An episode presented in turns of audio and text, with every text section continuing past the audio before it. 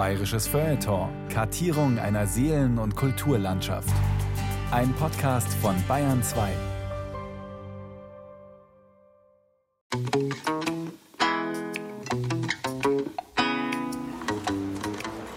Hallo, Hallo, zwei rote Couloirs Softpack und eins ein Feuerzeug und zwar dieses Grau oder Lila. Suchst dir einfach aus. Dann sind wir bei 13,90 Euro. Hi, grüß dich. Äh, drei Augustiner bitte. Jo. Dann sind es 27 bitte. Wer abends oder nachts an der Münchner Freiheit aus der U-Bahn kommt, nimmt hinter der Bus- und Tramhaltestelle ein eigentümliches grünes Leuchten wahr, was sich beim Näherkommen als Kiosk entpuppt. Tabak, Presse, Geschenke, Snacks, Getränke steht auf der von innen beleuchteten Fassade aus grünem Glas. Und dieser giftgrüne Kiosk hat immer auf. Eine Achter Marlboro Gold bitte. So Ausweis da? Ja. Will ich deinen Ausweis? Ja, du bist mein Ausweis. Ich habe meinen auch nicht dabei. Klar, wir selbst wissen, dass es nicht so viel Kioskkultur in München gibt. Auch nicht Spätis, wie es sie in Berlin an jeder Ecke gibt. Auch keine Bütchen, wie äh, ich sie von zu Hause aus dem Rheinland kenne. Matthias Kehr, Geschäftsführer des Kiosks Münchner Freiheit. Hier ist ein Kiosk, der rund um die Uhr geöffnet hat, schon was Exotisches.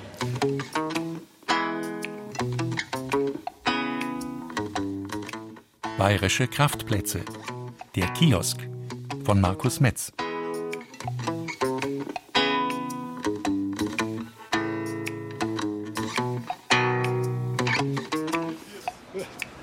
Also, wir kommen jetzt aus der Wilhelmstraße und ähm, ja, das ist immer gut zu wissen, dass wenn man, egal was, ich bin ja jetzt Raucher, also ich hole mir jetzt auch Zigaretten, aber ich weiß, ich kann mir einfach äh, 24 Stunden quasi, äh, sieben Tage die Woche da immer hin und auch so Kleinigkeit zu trinken oder zu schnabulieren, das äh, ja, finde ich gut, dass es sowas gibt. Ja, servus, Kari. Was tust denn du da? Ja, Meiloki, ich bin halt bei meinem Kiosk vorbeigekommen. Ich mein, wo ich bin, bin in meinem Leben, da habe ich meinen Kiosk gehabt. Schon als kleiner Bub. Da haben wir uns eine Heftal gekauft, weißt du schon? Äh, Sigurd oder äh, Nick, der Weltraumfahrer. 20 Pfennig. Oder ein Steckerleis. Ah, 20 Pfennig. Der Kiosk, das war der schönste Platz. Und dieser Heidner. Ki- ein Kiosk. Was ist nachher ein Kiosk? Da kaufst du deine Zeitung oder ein Leberkassemi, äh, Fahrkarten für die U-Bahn oder halt einmal ein Bier. Das kannst du heutzutage überall. Nein, nein, also ohne mein Kiosk, da, da bin ich irgendwie aufgeschmissen. Da bin ich irgendwie, verstehst mich schon, irgendwie verloren auf der Welt. Wenn ich meinen Kiosk hab, na bin ich daheim. Äh, Geh, so ein Schmarrn, Kari. So ein Kiosk wie früher, das gibt's doch heute eh kein mehr. Ja, das ist ja. Genau das ist. Nein, nein, also ohne mein Kiosk, Lucky, da geht gar nichts. Den müssen wir verteidigen, Lucky. Bis zum letzten Steckerleis. Der Kiosk. Im Bayerischen sagt man oft auch Standel dazu, was aber zu Missverständnissen führen kann. In anderen Regionen Deutschlands sagt man Bütchen oder, wenn man es besonders groß mag, Trinkhalle, wobei man sich meistens unter der Halle einfach den freien Himmel vorstellen muss. Gemeint ist immer dasselbe. Ich habe zwei Mate gekauft. Also ich meine, in Berlin gibt es das ja überall. Ich kenne es auch aus Berlin. Und jetzt muss man extra in die U-Bahn steigen oder irgendwo hinfahren, so Kiosk und am Sonntagabend was holen können, ist wichtig. Super wichtig. Leute fragen nach, wie lange wir denn geöffnet haben. Und erwarten auch gar nicht, dass wir dann antworten können, ja immer, wie immer. 24 Stunden, sieben Tage die Woche. Was, wirklich? Und dieses Lächeln, was man dann auf den Lippen der Kundschaft sieht, auf den Menschen, die dann kommen und erfahren, dass wir hier immer für sie da sein können, das spiegelt sich ganz deutlich wieder in der Urkunde, die mein verstorbener Lebenspartner zur Eröffnung geschenkt gekriegt hat. Die nennt sich das Schwabinger Lächeln für besondere Verdienste am Viertel. Und das ist genau das, weil man den Leuten sagt, dass wir 24 Stunden offen haben. Was? Wie? Wirklich? Das können sie erst nicht glauben und lächeln dann. Ich scherze dann immer, dass wir jetzt äh, langsam Großstadt werden und dabei helfen.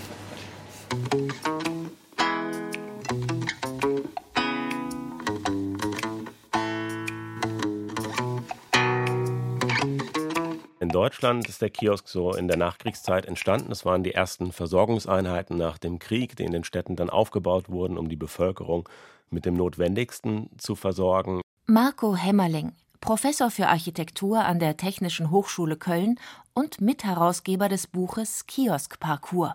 In Köln ist dieses Nebkenbütchen bekannt, das dann als äh, freistehender Pavillon auch in diesen Städten zunächst aufgebaut wurde. Heute findet man eigentlich drei Typologien des Kiosks, den freistehenden, aber ebenso auch den eingebauten, der als Ladenlokal im, im Format des Kiosk funktioniert.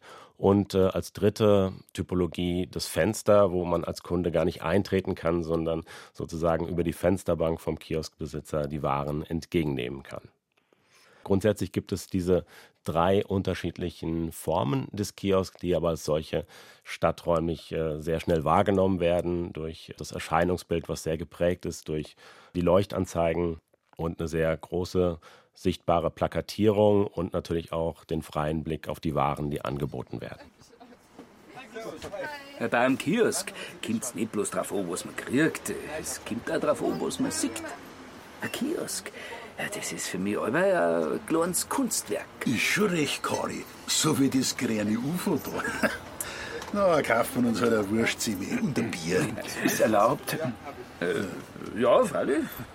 Ich sag aber, ein Kiosk, das ist eine lebende Demokratie. Da, stellen Sie einen ruhig zu. Und, wo kommen Sie gerade her? Ich, ähm, ich komme gerade aus Frankreich. Da gibt es nicht so viele Kioske wie bei uns. Ja auf dem Boulevard. Hauptsächlich sind es Zeitungsstände. Ich muss aber sagen, manche von ihnen sind ausnehmend schön. Doch hörst du Cory? Naja, äh, dafür gibt es fast überall den Arabe du Coin. Also so ein Miniladen, wo man rund um die Uhr Tabak, Getränke und kleine Snacks kaufen kann.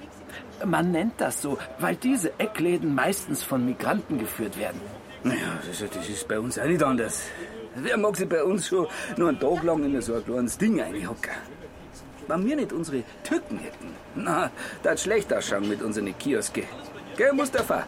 Alter Kümmeltürk. Ich geb dir gleich einen Kümmeltürk. Schaut dir den geschirrten Hammel an. Da, habt Wurstsemi und das Bier. Als ich in Köln angekommen bin vor 15 Jahren, war der Kiosk für mich eine Anlaufstelle, um Informationen über das Quartier herauszufinden und erstmal jemanden zu haben, dem ich mich anvertrauen konnte, Fragen zu stellen. Und ich habe diesen ersten Moment im Kölner Kiosk in Brigittes Bötchen noch in guter Erinnerung, weil ich ein Stück weit äh, orientierungslos war und auf einmal so eine Vertrautheit entstanden ist. Es kamen äh, andere ja, Kunden hinzu und man kam direkt ins Gespräch und hat beim ersten Kölsch den eigenen Einstieg in das Quartier, in seine neue Umgebung gefunden. Und das war für mich ein sehr wichtiger Moment, um auch mich in dem Raum, in dem ich jetzt neu angekommen war, zu verorten.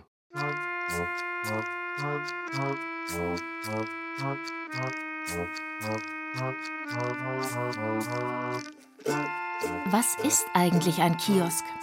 Darauf gibt es naturgemäß sehr unterschiedliche Antworten. Eine zum Beispiel von der Betriebswirtschaft. So definiert das Gabler Wirtschaftslexikon den Kiosk als Betriebsform des Einzelhandels Artikel des kurzfristigen Bedarfs in geringer Sortimentsbreite und Tiefe, zum Beispiel Tabakwaren, Süßigkeiten, Zeitungen. Häufig kombiniert mit Getränkeausschank oder Eisverkauf. Bevorzugte Standorte sind Plätze mit dichten Passantenströmen, zum Beispiel Bahnhöfe, Marktplätze, Haltestellen oder an Ausfallstraßen. Kioske sind Orte, die sehr niederschwellig funktionieren, also für unterschiedliche Milieus offen sind. Sie übernehmen Quartiersfunktionen, ganz konkret für den lokalen Bereich eines kleinen Stadtbereiches und stiften somit auch eine Identität. Es sind Treffpunkte, wo die Menschen zusammenkommen können, sich austauschen können und wirken so als ja, stadträumliches Phänomen. Sie sind Anlaufstellen und ähm, insofern kann man sagen, dass sie eben auch eine wichtige stadträumliche Bedeutung haben. Für den Architekten ist der Kiosk vor allem eine Form des Bauwerks. Und die hat eine viel längere Geschichte als die bescheidene, aber oft lebensnotwendige Form des Einzelhandels. Im 18. Jahrhundert kam, mit einer gewissen Vorliebe für alles Orientalische, auch die Kunde von einem schmuckvollen Gartenpavillon in unsere Breiten. 1786 wurde das Wort Kiosk im deutschen Sprachraum zum ersten Mal verwendet.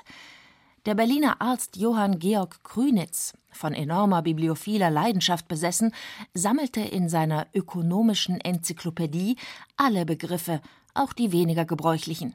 Unter Kiosk notierte er Ein Gebäude bei den Türken, welches in etlichen nicht gar hohen Säulen besteht, die so gesetzt sind, dass sie einen gevierten Raum umgeben, der mit einem Zeltdache bedeckt und wo unten umher ein Gang ist. Dergleichen Lustgebäude oder offener Säle bedienen sich die Türken in ihren Gärten und auf Anhöhen, die frische Luft und angenehme Aussicht zu genießen. Im gesamten islamischen Kulturraum waren solche freistehenden und nach einer oder mehreren Seiten geöffneten Pavillons verbreitet, Sinnbild für Muße und Luxus. Einige Architekturhistoriker meinen darin eine Stilisierung des nomadischen Zeltes zu sehen, andere die Miniaturisierung von Palastbauten, wieder andere eine mythische Pforte zwischen Kultur und Natur. Vielleicht steckt von alledem ein wenig in diesen Urbildern des Kiosks. Die Alte führte dann die Prinzessin in den Kiosk. Als diese den alten Kiosk neu angestrichen fand, sagte sie zur Alten, ich glaube, der Gärtner hat diesen Kiosk wieder neu herrichten lassen. Wie wäre dies möglich? versetzte die Alte. Er ist ja ein armer Mann. Die Prinzessin ging dann in den Kiosk hinein, und als sie an der Wand den Vogelfänger, die Vögel, die Tauben und das Netz sah, rief sie erstaunt O Amme, gepriesen sei Gott, hier sehe ich alles gemalt, wie ich es geträumt habe. Wie willst du noch vor mir das treulose Männergeschlecht erwähnen? Aber die Alte zeigte ihr das, was auf der anderen Wand gemalt war. Da rief die Prinzessin Wehe mir, ich habe doch den Männern Unrecht getan. Das arme Männchen wollte das Weibchen retten, ist aber selbst von einem Raubvogel ergriffen worden. In diesem Augenblick gab die Alte vom Fenster des Kiosk aus dem Prinzen ein Zeichen, hinter seinem Verstecke hervorzutreten. Tausend und eine Nacht. Arabische Erzählungen 699. Nacht. Bei den Bildern, die man sich im Westen von solchen Gartenhäuschen machte, ist es kein Wunder, dass auch europäische Potentaten sich einen solchen Kiosk in ihre Gartenanlagen zu stellen wünschten. Friedrich der Große ließ Mitte des 18. Jahrhunderts den Park des Schlosses Sanssouci in Potsdam mit einem Kiosk ausstatten – und was wäre eine bayerische Kioskgeschichte ohne die architektonischen Fantasien von Ludwig II.? Der Kioskentwurf im maurischen Stil für den Wintergarten der Münchner Residenz galt seinerzeit als Wunderwerk von Technik und Kunst. Ein königlicher Rückzugsort in einem künstlichen Dschungelparadies, der die Fantasie der gehobenen Münchner Stände derart angeregt haben soll, dass sich etliche Bürger als Gärtner verkleideten, um einen Blick auf das Wunderwerk zu erhaschen.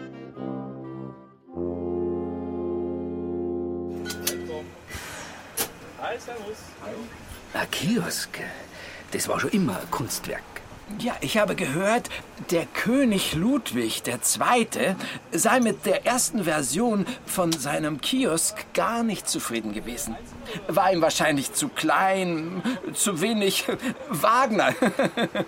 Deshalb wurde dieser Kiosk durch einen neuen, größeren Pavillon ersetzt, während dann der alte Kiosk abgebaut und im Park von Schloss Berg wieder aufgebaut wurde.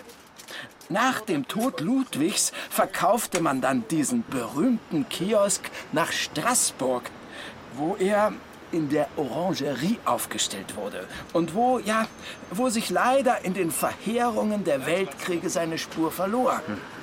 Also ich mag meinen Kiosk gerade, weil er ja so alt ist. Ein Kiosk, das ist ein Heisel, das wo sich ums Verrecken nicht um eine Stadtplanung schert. Ja, weil die Stadtplanung sich auch nicht um so Standel an der Ecken schert. Es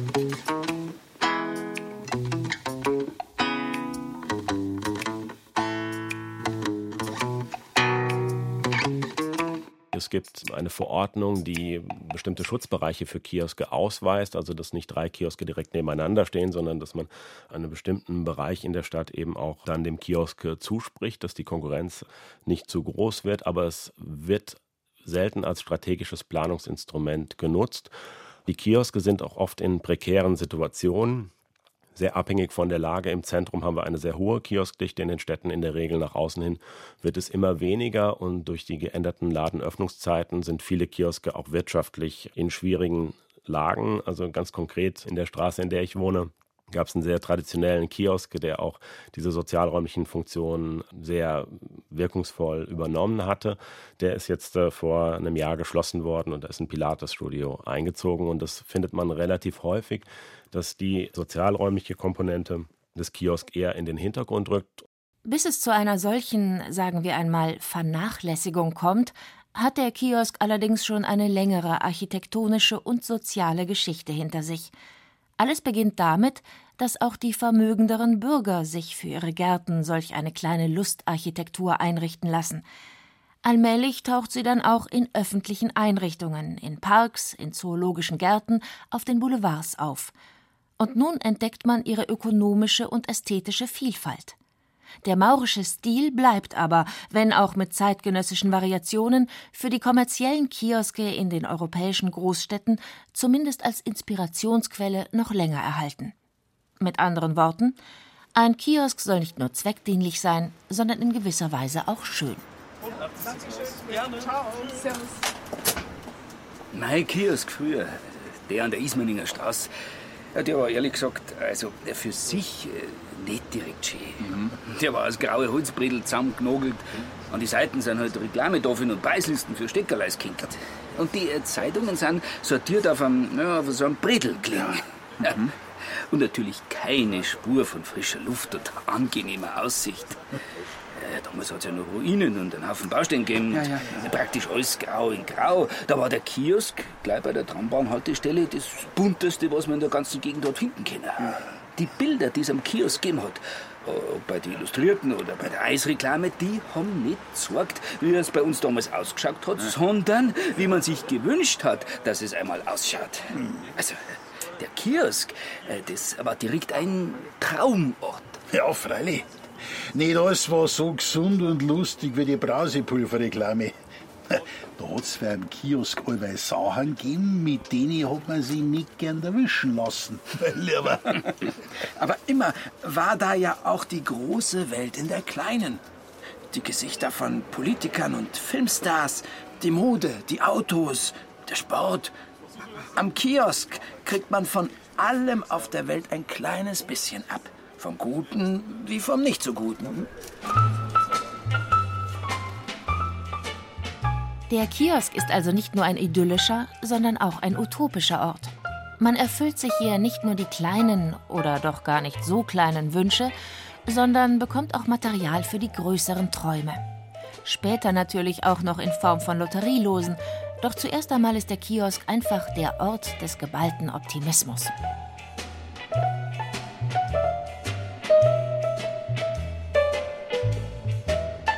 Aber der Kiosk ist auch ein verruchter Ort. Da gibt es die drei Sachen, die man ohne Umschweife als alltägliche Drogen bezeichnen kann. Die Süßigkeiten, die Tabakwaren, den Alkohol. Und was man hier an anrüchiger Lektüre erwerben kann, darf eher selten mit der Zustimmung des Pfarrers oder des Lehrers rechnen. Kioske haben immer etwas im Angebot, was unter der offiziellen Auslage liegt. Sachen, die man eigentlich gar nicht anschauen soll. Und es erst recht tut.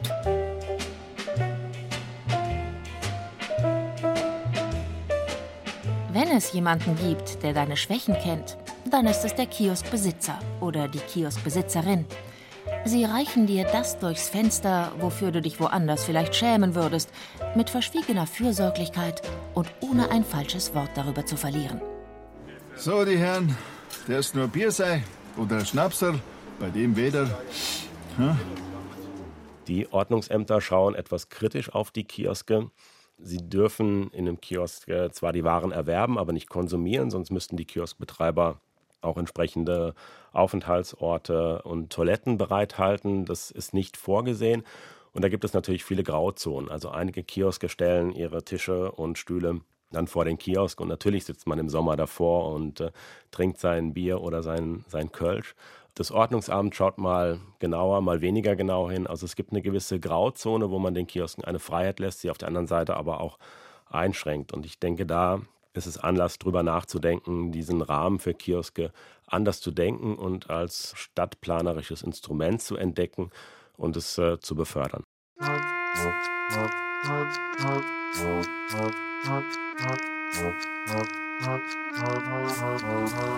Grüß euch. Dreimal Schoki mit Espresso. Zum Mitnehmen bitte. Die Selbstverständlichkeit, die einen Kiosk einmal ausgemacht hat, diesen ruhigen Platz im Netz der alltäglichen Betriebsamkeit, die ist längst verloren. Darum müssen Kioskbetreiber von heute sich schon etwas einfallen lassen. Der Kiosk muss sich wandeln. Die sogenannten Spätis profitieren von den Ladenschlussgesetzen, vereinseigene Kioske davon, dass sich für kommerzielle Betreiber viele saisonale Standorte nicht mehr rentieren, am Badesee wird aus dem Kiosk von einst die hippe Strandbar, engagierte junge Köchinnen und Köche servieren Spezialitäten. Oder man spricht ganz spezielle Kundschaften an, wie etwa Studenten mit wenig Zeit und schmalem Geldbeutel. Bei alledem ist es umso wichtiger, die Funktion des Kiosks als kleines lokales Kommunikationszentrum zu erhalten. Und dann gibt es Kioske, die schon wieder fast kultische Verehrung genießen, weil das Angebot, die Lage und die Persönlichkeit der Betreiber so ideal zueinander passen. Äh, zwei kleine Kaffee bitte. Äh, Kleinen Espresso. Kaffee. Espresso. ja. Zwei. Zwei, ja.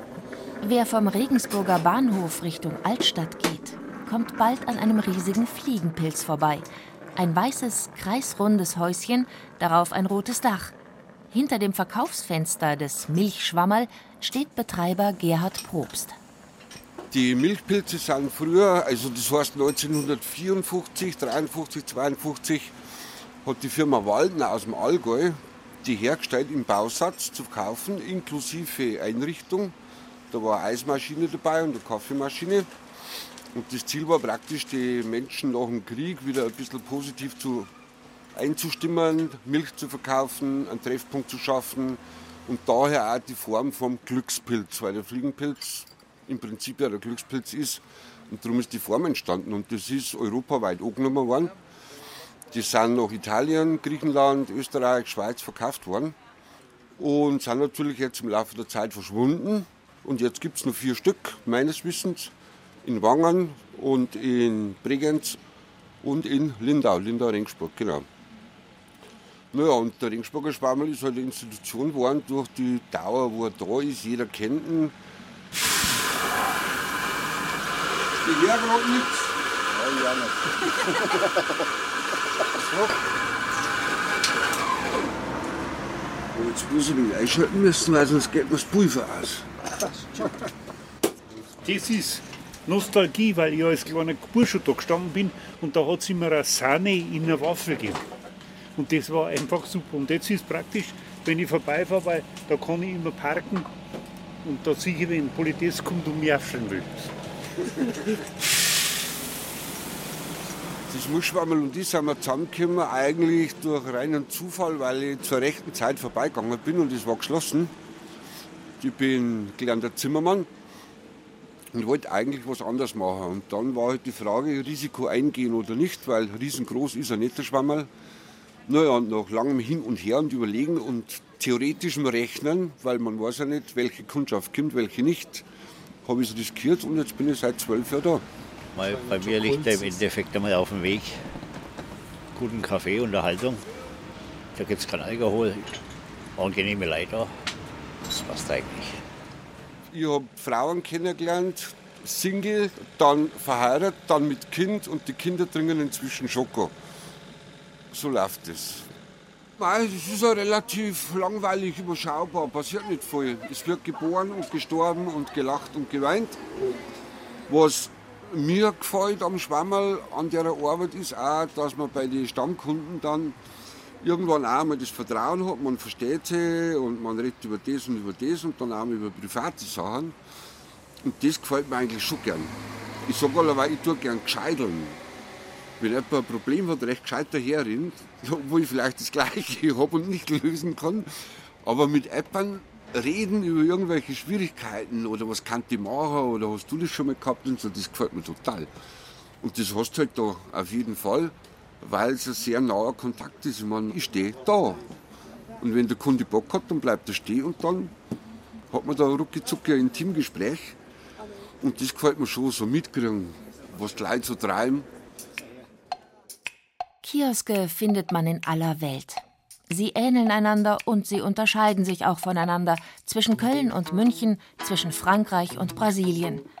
Was hier erlaubt ist, ist da verboten. Wo man hier einen Nachmittag verbringt, wird da nur rasch im Vorbeigehen gekauft.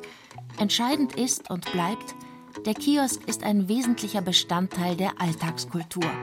Ein Kraftplatz. Das wird einem meist erst bewusst, wenn wieder einer verschwindet. Im Jahr 2018 zählte man, je nach Interesse und Definition, in Deutschland immerhin noch zwischen 20.000 und 50.000 Kioske. Allerdings ist ein signifikanter Schwund vor allem der kleinen, selbstständigen Kioskbetreiber zu beobachten, was oft als Verlust an Heimeligkeit und Heimat empfunden wird.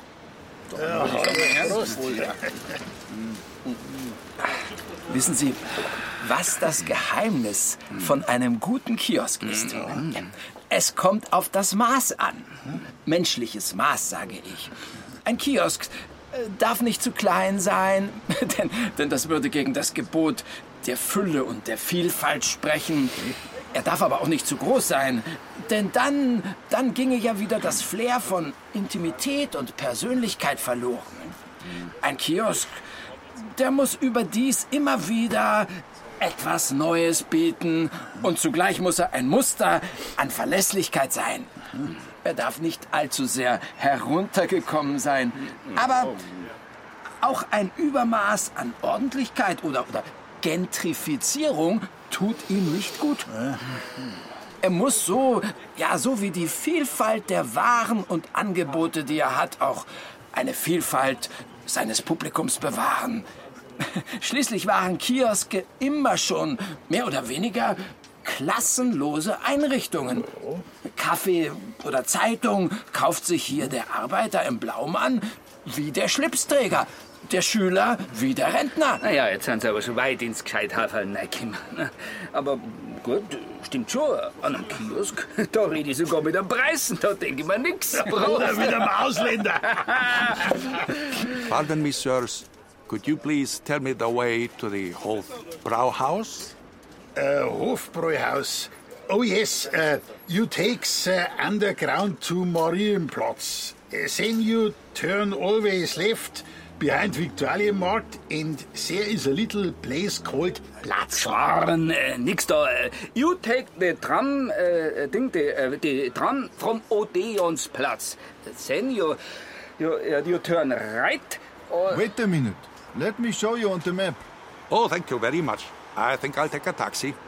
Sixkari, ein Kiosk, das ist ein kosmopolitischer Ort. Die Welt am Kiosk vereint. Die Vereinten Nationen der Kioskbesucher. Halleluja.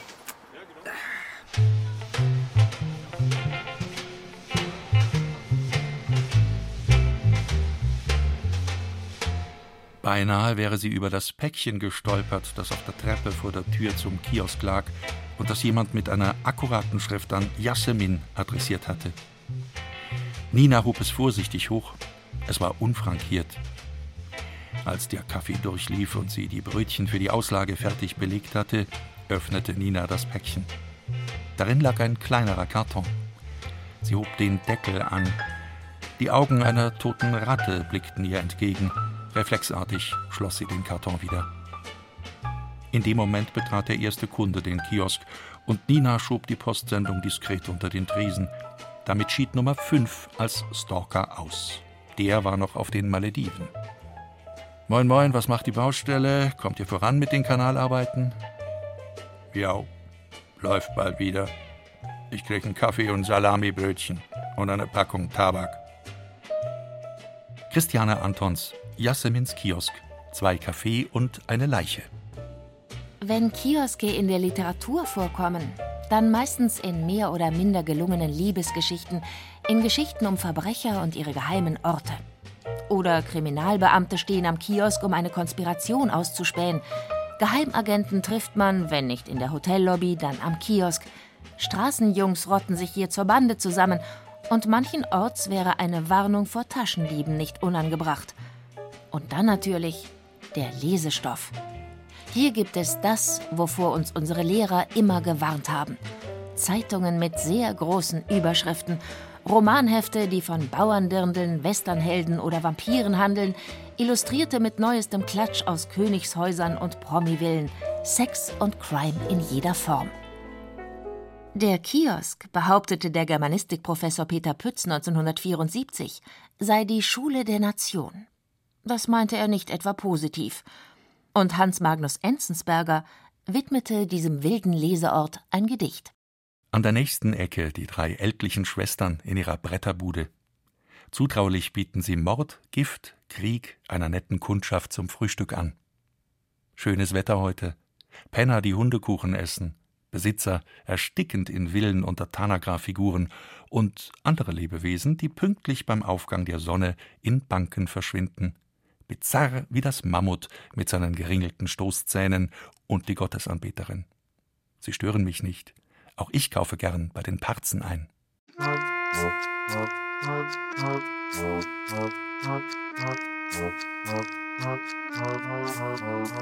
Also, äh, der Kiosk ist ein idyllischer Ort. Man findet hier Geborgenheit, Heimeligkeit. Die Welt ist geordnet und in Ordnung. Und der Kiosk ist ein utopischer Ort. Die Welt zeigt ihre kommenden Reichtümer und ihre kommenden Katastrophen. Der Kiosk ist auch ein verruchter Ort. Ja, ja, ja, ja. Dort verdirbt man sich den kulinarischen Code. Mit Süßigkeiten, mit Chips, Pommes, heißen Bürsten. Dort kommt man mit den Versuchungen von Alkohol und Tabak in Berührung. Ja, und dort lauert die Gefahr des Glücksspiels. Dort verbringt man viel zu viel Zeit mit Tratsch und Klatsch. Mit anderen Worten, der Kiosk ist immer zugleich ein Ort, der Glück verheißt und ein verruchter Ort, an dem geldgierige Geschäftemacher das Traumbedürfnis ihrer Mitmenschen ausnutzen und, und, und sie vom rechten Weg abbringen. Ja? Und der Kiosk ist ein sozialer Ort. Ja, stimmt. Ja. Hier bekommt man Auskünfte und tauscht Informationen aus. Hier trifft man sich. Hier schließt man sogar Freundschaften. Und fast immer ist jemand da, der einem zuhört. Ne? Was fehlt noch? Mei, wir könnten schon nur ein Bier nehmen, oder? Äh, ja, aber äh, was fehlt noch? Die Erhabenheit. Ein richtiger Kraftplatz braucht noch so eine Portion Erhabenheit. Die Runde geht übrigens auf mich, Herr Mustafa. Ganz gut. Bitte, bitte noch einmal dasselbe für Ja, uns. genau. Stimmt schon. Die Erhabenheit von einem Kiosk, meine Herren, liegt nicht allein darin, dass sie allesamt von den persischen und türkischen Minitempeln abstammen. Nein, nein, nein, nein. Sie liegt in dem heiligen Augenblick, in dem wir sagen, jetzt hat die Welt Pause. Jetzt stehe ich an meinem Kiosk. Kennen Sie das Gefühl? Ja, logisch. Manchmal, manchmal braucht es da nur eine Minute, und manchmal kann man es ausdehnen. Ja, genau so ist Prost, Mannschaft. Das wird so gut. Ah, manchmal wird ein ganzes Leben draus. Seit ich meinen Kiosk hab, bin ich ein angesehener Mann im Viertel. Es gibt viele Kioskbesitzer mit äh, Migrationshintergrund. Oftmals ist es so der direkte und einfache Weg, sich eine Lebensgrundlage aufzubauen, also ein eigenes Geschäft zu gründen. Das kann man mit Kiosken in der Tat relativ einfach machen. Marco Hämmerling, Professor für Architektur an der Technischen Hochschule Köln und Mitherausgeber des Buches Kiosk Parcours. Da findet man ganz unterschiedliche Typen und diese Typen, die die Kioske betreiben, sorgen natürlich auch dafür, dass der Kiosk eine bestimmte Identität bekommt. Und das sind in der Regel alles gute Kommunikatoren, die sehr präzise ihre Umgebung beobachten und das äh, Notwendige bereithalten, aber eben auch ein Ohr für die Sorgen und Nöte der Personen haben, die den Kiosk betreten. Was wir ganz spannend fanden, dass dieses Verhältnis von Anonymität und Vertrautheit ganz wesentlich ist in dem Kiosk. Es gibt eine große Vertrautheit, also dem Kioskbesitzer vertraut man auch Geheimnisse an, weil man weiß, dass er sie für sich behält und nicht weitergibt. Also man ist ein Stück weit anonym in diesen Orten, hat aber auf der anderen Seite eine recht große Vertrautheit und das macht die besondere Atmosphäre in dem Kiosk aus.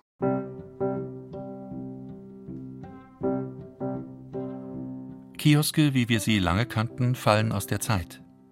Nicht die durchdesignten, akkurat eingeräumten Ladengeschäfte in Bahnhöfen und Flughäfen, die vom klassischen Kiosk oft nur wenig mehr als den Namen haben, sondern die freistehenden Pavillons in den Quartieren, die zwischen zwei Häusern eingequetschten Schalterkioske, die Dauerprovisorien und bunten Bütchen. Jene beiläufigen Orte also, an denen sich die kleinen Geschichten aus dem Quartier und die großen Zeitungsgeschichten aus aller Welt kreuzen wo Obdachlose und Anzugträger Dosenbier kaufen, Frauen durch Frauenzeitschriften blättern und Kinder ihr Sackgeld für Süßes ausgeben. Diese Kioske verschwinden. Matthias Sander in der Neuen Züricher Zeitung vom 14. September 2018. Danke sehr.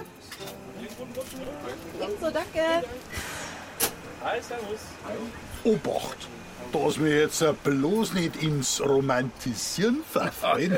Dass wir uns für keinen Kiosk nicht zusammendramen, den wo es gar nie nicht gegeben hat. Kioske waren schließlich immer was dazwischen, was die Lücken gefüllt hat. Was zwischen Tag und Traum lag, zwischen heil und kaputt, zwischen gesund und krank. Jede moralische Krise hat man zuerst am Kiosk gespürt. Jede Hysterie, die die Gesellschaft erwischt hat. Die Fresswelle, die Sexwelle, die Reisewelle, die, die Gesundheitswelle und, und jetzt? Ich muss nicht verkaufen, was mir gefällt. Ich muss verkaufen, was den Kunden gefällt. Ich muss nur an die Aufsichtsbehörden denken. Ich mein, das wird sein. Früher war der Kiosk ein Ort, der wo in Zukunft geschaut hat. Jetzt ist er halt ein Ort, der wo hauptsächlich in die Vergangenheit schaut. Ja, das siehst du ja schon, wie es gebaut worden sind. Es hat sogar eine Zeit gegeben, wo sich ein gestandener Architekt mit einem Kiosk abgemacht hat. Ohne weiteres. Ja, ja, ja. Vielleicht zu Zeiten, als man noch geglaubt hat, dass es wichtig ist, dass es allen Menschen gut gehen kann. Und dass deshalb eben auch ein Kiosk wichtig ist für die Gesellschaft und ihre Kultur. Genau. Ciao. Servus. Es gab zu jeder Zeit natürlich ein etwas unterschiedliches Erscheinungsbild der Kioske, die auch mit der jeweiligen Architekturentwicklung zu tun hat. Bekannt sind zum Beispiel die Kioskentwürfe von Herbert Bayer, der am Bauhaus äh, unterrichtete und sehr farbenfrohe Vorschläge für Kioske gemacht hat, die in modularen Systemen gedacht waren, mit denen man unterschiedliche Formen zusammenstellen konnte. Dann gab es Typologiestudien, die auch von der Materialentwicklung getrieben wurden. Also die Faszination für Kunststoffe aus den 60er und 70er Jahren hat auch dazu geführt, dass die Kioskformen sich verändert haben und dann eher einen objekthaften, fast Möbelcharakter bekommen haben. Heutzutage würde ich sagen, sind diese Kioske gar nicht so als Typologie einheitlich beschreibbar, sondern sind sehr ausdifferenziert und sehr flexibel, haben einen gewissen ephemeren, auch temporären Charakter, so dass sich da die Transformation der Gesellschaft auch ein Stück weit äh, abzeichnet.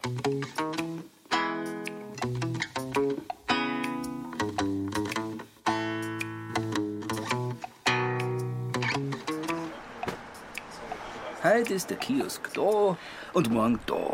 Und übermorgen ist er fort. Das ist eine Dynamik, mein Lieber. Äh, Mustafa, wenn's da bleibst, kriegst du ein Bussal. Danke, mir reicht schon. Wenn's immer ordentlich zahlt. Wo wir gerade dabei sind, ihr habt's noch was von der letzten Woche offen. Ja, ja, klar, auch das gehört dazu. Am Kiosk des Vertrauens kann man einmal Schulden machen, ohne schlecht angeschaut zu werden. Kiosk, das ist eine Lebensform. Und das ist eine Wirtschaftsform. Äh, Sie haben es ja fast, aber jetzt müsstet wir weiter. Ja, hinaus in die Natur, verstehst? Du Mustafa, äh, zahlen dir mal nach morgen gehen, weil jetzt pressiert's. Ich hab's gewusst. Also, Pfiat euch. Servus. Ja, Wiedersehen.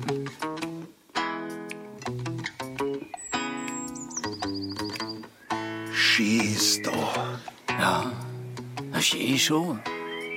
Aber? Ja, also, verstehst du, Lucky, du, du wanderst und wanderst und alles ist Natur. Äh, Schon ein bisschen viel Natur, ne? Und du hast einen Mordsdurst. Und nachher, was siehst du dann? Ein Kiosk. Habt ihr schon verstanden? Da, wo einem die Natur schier zu viel wird, da gehört der Kiosk her. Genau. Das ist ein Vorbote der menschlichen Zivilisation. Da weißt, du bist wieder unter die Leid. Die Natur ist was Schönes. Ein Bach, ein Wald, ein See, ein Berg. Aber noch schöner wird's, wenn man einen Kiosk hat. Haben Sie wieder Rindersalami? Nein, habe ich leider nicht im Nein. Moment. Es tut mir leid. Käsesemmel alternativ? Ja, Mama. Ja? Ja. Wenn das Wetter schön ist, dann bin ich auch bis 22, 23 Uhr da. Und das sieben Tage in der Woche. Und wenn das Wetter eben nicht so schön ist, dann, wenn es regnet, gebe ich zu, dann bin ich nicht da, dann macht es also keinen Sinn. Und wenn das Geschäft also sehr verhalten ist, dann gehe ich natürlich auch etwas früher nach Hause. Und da haben sich eigentlich meine Kunden ganz gut dran gewöhnt. Die wissen, dass man sich in den Sommermonaten darauf verlassen kann, dass ich die ganze Zeit da bin und auch regelmäßig da bin. Ja, und deswegen nehme ich mir die Freiheit raus, das so, das so zu handhaben. Natürlich ganzjährig. Christa Fingerle betreibt den Kiosk an der Braunauer Eisenbahnbrücke in München unter Giesing. Mitten in München, aber mitten in der Natur. In den Isarauen. Beliebt bei Spaziergängern, Radfahrern, Joggern, Isarbadenden. Ich glaube, dass der Kiosk an sich eine sehr interessante Geschichte hat. Es gibt ihn schon seit dem Jahr 1952. Nicht so in der Art, wie er jetzt steht, sondern es war früher ein Holzkiosk, ein sogenanntes Standel, wenn man es jetzt ganz genau nehmen möchte. Und es war dann im Jahr 1972 ein Feuerteufel in München unterwegs und der hat den Kiosk angezündet und dann hat mein Vater ihn so gebaut, wie er jetzt hier auf dem Platz steht. Geschichte vielleicht auch dahingehend, dass sich meine Eltern hier kennengelernt haben und ich als Kind also dann hier mit dem Ganzen schon groß geworden bin und der Kiosk seit dieser Zeit eigentlich in der Familie ist. Hallo. Hallo, grüß Ich Sie. hätte gerne ein Spezi, bitte. Darf ich Ihnen die Spezi aufmachen? Ja, bitte. Es sind schon sehr viele, die gerade in den Sommermonaten, wenn sie am Joggen sind, die Temperaturen ein bisschen unterschätzen und dann völlig ermattet hier ankommen und sagen, "Ah, bitte kann ich einen Schluck Wasser haben, ich kann nicht mehr. Das ist eine Verpflichtung, sowas macht man. Oder auch wenn jemand sich dann entschuldigt und sagt, es tut mir leid, ich habe jetzt kein Geld dabei, kann ich nur einen Schluck Leitungswasser haben, das ist eine Selbstverständlichkeit. Das ist hier so eine beliebte Strecke, was mich persönlich dann immer sehr freut. Es gibt dann immer ein sehr positives Feedback, nämlich dass die Jogger oder auch die Joggerinnen dann immer wieder vorbeikommen und dann wirklich Getränke einkaufen. Oder ich habe auch einige, die mich dann fragen, kann ich denn bei dir ein bisschen Geld hinterlegen? Da muss ich das nicht mitnehmen. Und wenn ich hier vorbeilaufe, dann nehme ich mir ein Wasser mit oder sonst irgendein Getränk. Und das finde ich eigentlich recht schön. Die Natur mitten in der Stadt. Die Natur. Das ist für mich. Und das entspannt mich, weil trinke ich zwei, drei Bier, das ist für mich das Höchste. Ich wohne am Wettersteinplatz, kann ich runterfahren. Und jetzt fahre ich sogar elektrisch. Nicht? Ab 70 darf man das nicht. Und das passt. Ich glaube, wir hätten uns alle normalerweise nicht kennengelernt. Weil das sind alles Leute, die überall, von überall herkommen, unterschiedlichste Berufe. Äh, Und irgendwie trifft man sich und passt, weil man zusammen redet. Und das ist, sonst hätte man sich nicht kennengelernt. Es ist unterschiedliches Alter, unterschiedliche Interessen. Aber hier wird es ein Schwurbel und ein Austausch, wie es sonst kaum möglich ist. Finde ich. Ich bin ein Bayer, ich fahre da oben, rede ein bisschen Blätter her und dann fahre ich wieder heim. So schaut's aus. so blätter her nicht.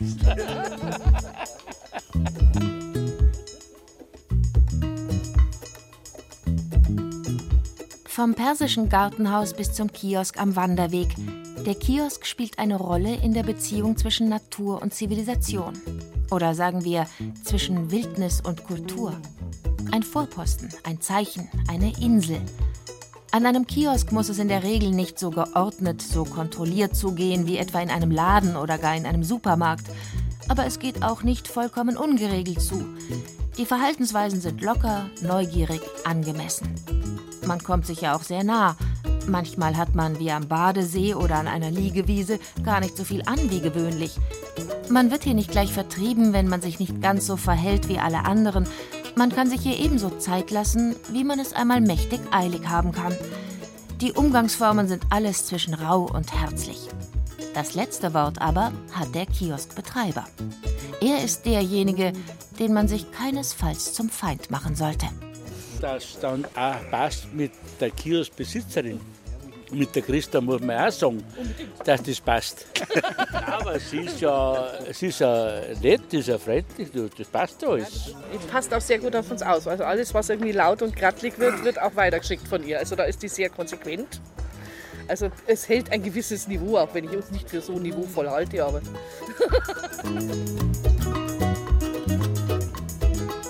Wie einst im Park ist der Kiosk im Dschungel der Großstadt zugleich Teil der Zivilisation und Teil der Wildnis.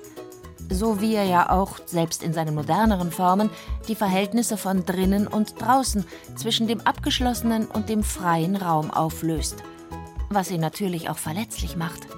Es ist ein Genuss zu sehen, wie sich der Kiosk am Abend sorgfältig und trickreich in eine Art überdimensionalen Panzerschrank verwandelt. Und trotzdem die Gefahr, dass jemand versucht, hier einzubrechen, ist immer gegeben.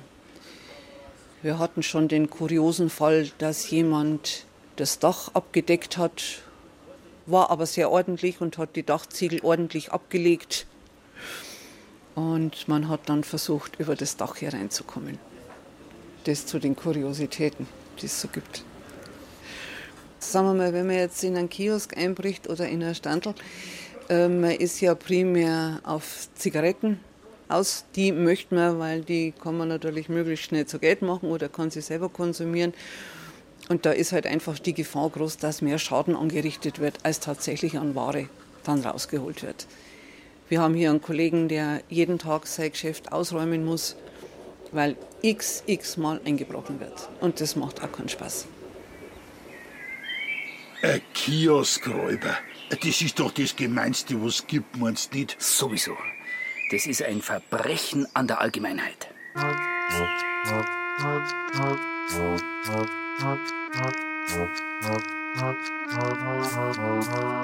Der Kiosk ist eine Bühne des Alltagslebens. Hier ist jede und jeder zugleich Regisseur, Schauspieler, Zuschauer und Kritiker. Mindestens so faszinierend wie einen Kiosk zu frequentieren ist es, andere Menschen zu beobachten – die Kunst besteht darin, so beschäftigt auszuschauen, als würde einen der Rest des Geschehens gar nichts angehen. Aber insgeheim verteilt man schon Applaus und Buß. Ui, Herr schau wie der daherkommt.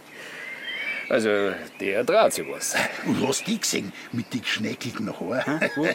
das wird schon so ein Großkopfer sein oder eine Schauspielerin. Ja, mei, die passt schon her. Unser Kiosk schaut eh aus wie eine, wie eine Theaterkulissen.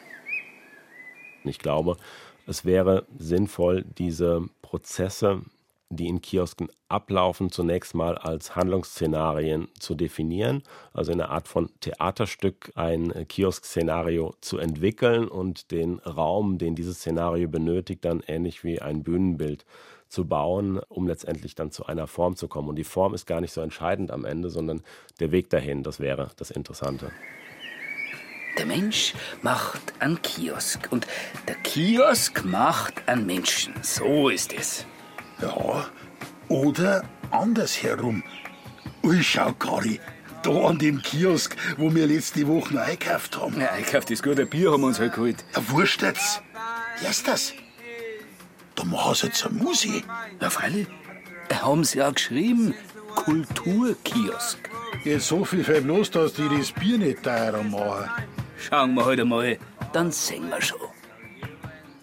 Der Kiosk ist sicherlich als Typologie immer Transformationsprozessen unterlegen gewesen. Auch im positiven Sinne hat er sich an gesellschaftliche Veränderungen angepasst und wir beobachten, dass Kioske über die eigentliche Kernfunktion hinaus auch mit anderen Themen bespielt werden. Also das äh, Konzert, was in einem Kiosk äh, stattfindet, die Kunstausstellung, die in dem Kiosk stattfindet oder die Zweckentfremdung in dem Sinne, dass sich ein Architekturbüro den, den Kiosk zu eigen macht und trotzdem diese Identität des Kiosk beibehält. Man kann dort Produkte kaufen, aber dort sitzen auch die Architekten, die ihre Häuser planen. Insofern ist es ein Stück weit eine offene Struktur, die bespielt werden will. Und ich glaube, diese Typologie eignet sich sehr gut, um unterschiedliche Aktivitäten ranzukoppeln und auch diese Offenheit für zukünftige Entwicklungen beizubehalten.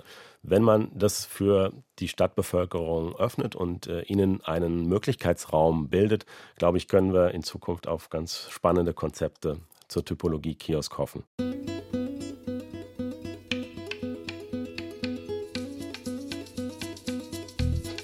Das haben Kraftplätze so an sich. Manchmal sind sie ruhig und manchmal explodieren sie. Mal bleiben sie lange gleich und mal verändern sie sich rabiat. Nur ihren Kern behalten sie, wie der Kiosk.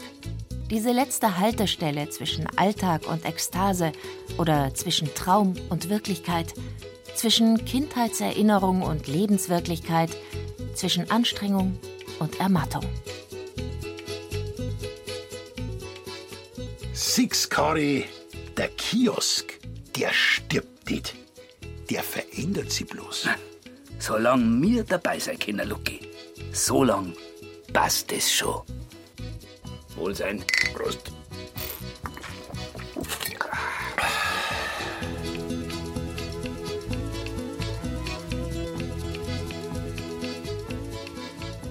Bayerische Kraftplätze. Der Kiosk. Sie hörten ein bayerisches Feuilleton von Markus Metz.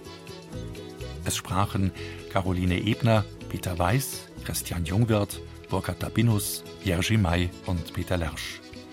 Ton und Technik Daniela Röder. Regie Markus Metz. Redaktion Ulrich Klenner. Eine Produktion des Bayerischen Rundfunks 2019.